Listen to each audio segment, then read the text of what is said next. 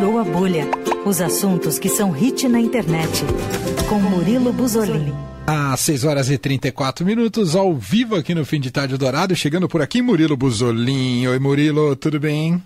Oi, Manuel Leandro, boa noite, tudo bem? Tudo Estávamos certo. com saudades, que você é um homem de muitos eventos, né, Murilo? Eu tinha assistido tanta coisa para falar semana passada, mas eu tava cobrindo o evento do Estadão, aí não consegui. Ah, esse é o da casa a gente libera, viu, Murilo? Só nessas condições. É o da casa, o da casa. Então tá bom, muito bem. Por falar em atrações que o Murilo assistiu, ele começa falando aqui sobre a história do Rock in Rio, registrada em documentário agora na Globoplay, é isso, Murilo? É isso mesmo, é uma série documental de cinco episódios, todos disponíveis já na Globoplay chamada Rock in Rio, a história, que conta a história de 37 anos desse festival, que está chegando na nova edição, né? Logo uhum. mais teremos aí a nova edição do Rock in Rio. Verdade. E, e esses episódios são super interessantes porque traz organizadores, artistas, é, depoimento do público é, e várias curiosidades que eu não tinha nem noção. Por exemplo, a segunda edição do Rock in Rio quase que não aconteceu. E o Rock in Rio é um festival que abriu muitas portas para o Brasil, né? Para para a inclusão do Brasil na rota dos principais shows, dos maiores artistas do mundo, e também que marcou história, né? Hoje em dia temos Rock in Rio Lisboa também, já tivemos Rock in Rio para fora e, e, tudo mais. E é legal que assim, a gente vê depoimento de Ivete Sangalo, no Mato Grosso, até o próprio William do, do Black Eyed Peas contando os bastidores da loucura que é um Rock in Rio. Não sei se vocês já participaram no Rock in Rio, mas você é... acredita que eu nunca fui num Rock eu in Rio, Murilo? Não. Mentira. A gente é muito foi. bairrista. Se... eu nunca fui, eu ia te fazer justamente essa pergunta. Você já foi? Imagino que sim. Não, Murilo não tem Qual idade é pra ter ido dos anos 80, não, né, Não, mas nos últimos, ah, né, tá. pô? Eu fui e gostei bastante. É, é, assim, o complicado do Rock Hill é, é, a localização, é você chegar e voltar. O voltar é, é, pior ainda, porque é bem complicado. O voltar, porque é longe, uhum. então fica difícil. Mas o acesso de transporte público para ir para o Rock Hill é tranquilo. E o festival em si, eu acho super organizado, você não precisa ficar subindo morros e descendo morros para lá e para cá. E funciona, os palcos são diversificados, o acesso também é bem de boa, e os shows são sempre bons, né? São sempre grandes artistas pop, do rock, enfim, de, de variados estilos. E o Rock in Rio que tá vindo para São Paulo, né? É. Mas eu esqueci como é que vai chamar aqui. The Town, The Town. The Town. The Town. The Town. Ano que vem. Aí, aí, vocês vão poder... Aí a gente vai. Nesse a gente vai. Nesse vocês vão conferir. Mas a série documental do Globoplay vale a pena? Vale a pena. É um aquecimento para você, assim como eu, ouvinte, que vai pro Rock in Rio, é apaixonado por festival, por música. É bem interessante ver o depoimento, interessante ver o depoimento do Roberto Medina, né, que é o criador e presidente do Rock in Rio, para saber como que ele fundou isso, como que ele levou isso para frente, essa ideia para frente. É legal ver a empolgação dos artistas, né, porque é, eu creio que o Rock in Rio, o palco no Rock in Rio para os artistas nacionais aqui é meio que uma consagração da sua carreira, né? Uhum. Eles têm, pelo menos no depoimento dos artistas que cantaram, é meio que isso que eles têm na cabeça. É como se fosse o Super Bowl dos artistas lá fora. É.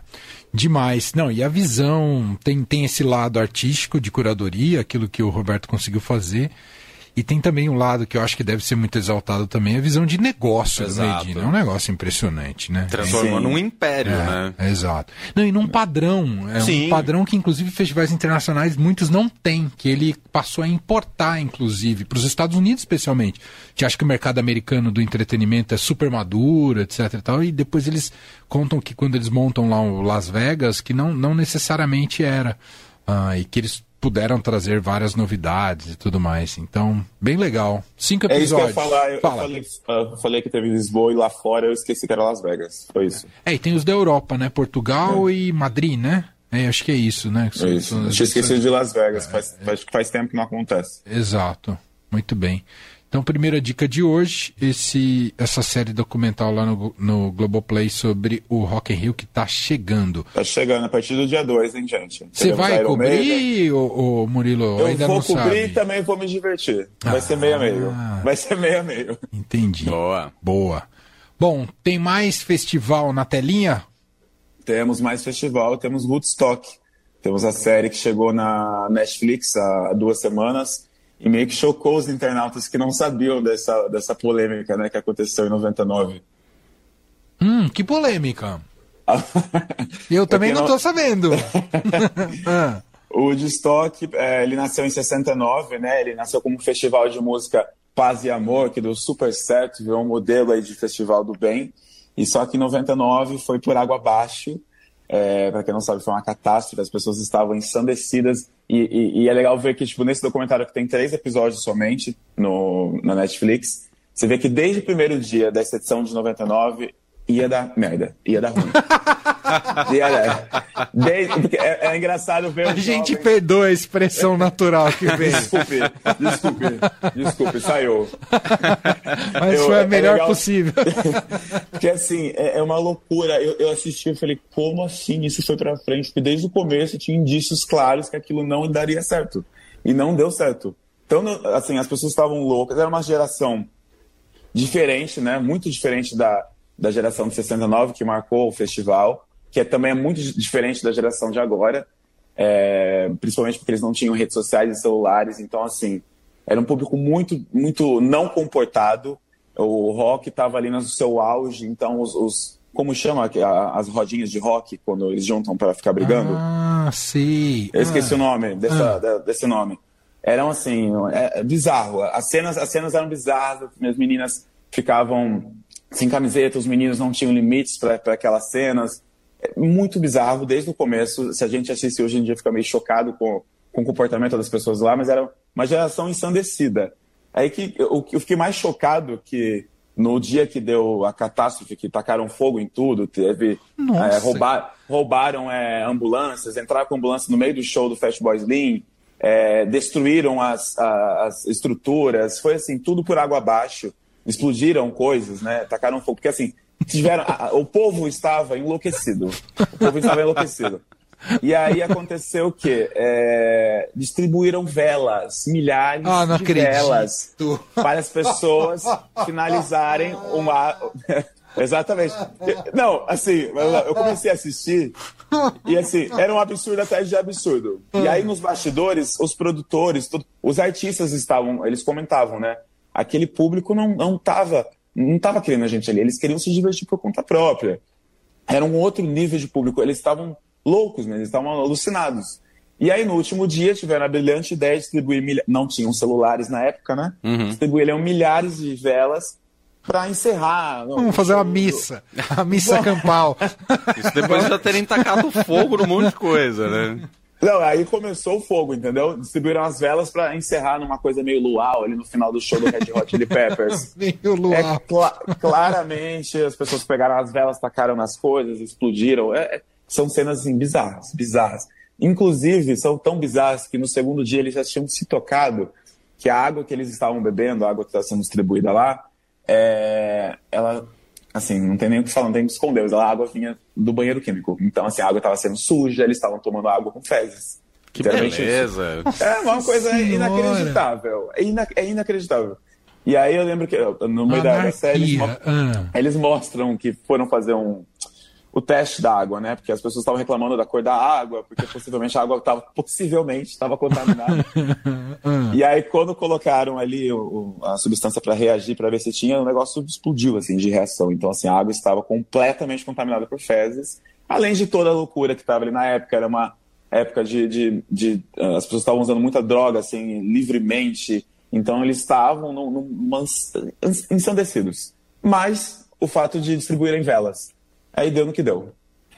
Nossa, estou vendo aqui um pedacinho do trailer. É impressionante, eu não lembrava desse é. caos de 99 do Destock. Eu achei que você estava brincando comigo quando eu falei que tinha dado não, problema. Não, juro, não, não é, é lembrava. É, eu achei que você estava brincando comigo, porque foi assim, tumulto, incêndio, destruição, catástrofe. Foi catástrofe mesmo. Parece aquelas cenas dos Simpsons, quando a cidade inteira se revolta e todo mundo é, taca fogo em tudo, vira uma grande anarquia. O, o, público não respeitava mais os artistas, porque misturavam os, os é, tipo, rock and roll com folk, R&B, country, rock, mas eles não estavam mais nem aí para nada. O público do, do Korn não estava nem aí para o público do Red Hot Chili Peppers, eles não respeitavam a Sheryl Crow. é, foi assim, um pânico, foi um pânico. Pega o que aconteceu com o Carlinhos Brown, acho que foi o Carlinhos Brown, né, no Rock Isso, no de 2001. É. é, multiplica isso vezes 10, com mais 10 mil faltas de respeito, e foi o Woodstock de 99. E tá na Netflix. Tá na Netflix. O festival, inclusive, estava tá programado para comemorar o aniversário de 50 anos em 2019. Mas foi cancelado por, por problemas de permissão, cancelado, enfim, né? Foi Deus agindo. Melhor evitar. Boa, mas é. além dos documentários, séries documentais, temos novidade também, novidade que não é lá bem realidade, é isso, Murilo? Isso, é. Abbott Elementary chegou no Brasil ah, na semana passada, uma série que está indicada, tem sete indicações ao Emmy de 2022, uma série de comédia da ABC, que foi muito aclamada lá fora por críticos e é, apresenta uma escola pública da Filadélfia. Tem partes ali reais, eu li que foi inspirado em fatos reais. E, gente, é uma série que brinca muito com a quebra da quarta parede. Sei, vocês já assistiram ah, The Office? Ah, sim. E tem muita pegada de The Office, tem muita pegada de Parks and Recreation, que é uma série que eu amo muito e é um tipo de comédia que me pega fácil. Eu consegui rir nos três episódios de uma maneira sem, sem força barra. É uma referência ali, é uma piada aqui, mas essa coisa de quebrar a quarta parede da, do ator e atriz, dar depoimento né, para a câmera, é muito. É, pega, fez muito bem para a série.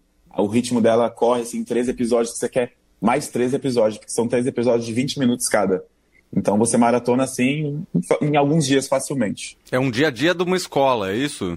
Isso, são vários professores. É o dia a dia de professores numa escola pública que tem que lidar com assim, a diretora da escola, ela tá mais preocupada em fazer TikToks para a própria imagem pessoal, e gasto, gasto dinheiro da, dos tapetes que as crianças é, ficam, né, durante as atividades escolares, gasta dinheiro do, do, dos tapetes de, do, de produtos de limpeza para fazer um painel com a foto dela, para divulgar a escola para fora, para pagar edição de vídeos no TikTok. É uma louca. Mas é uma louca, é uma louca que você vai adorar odiar.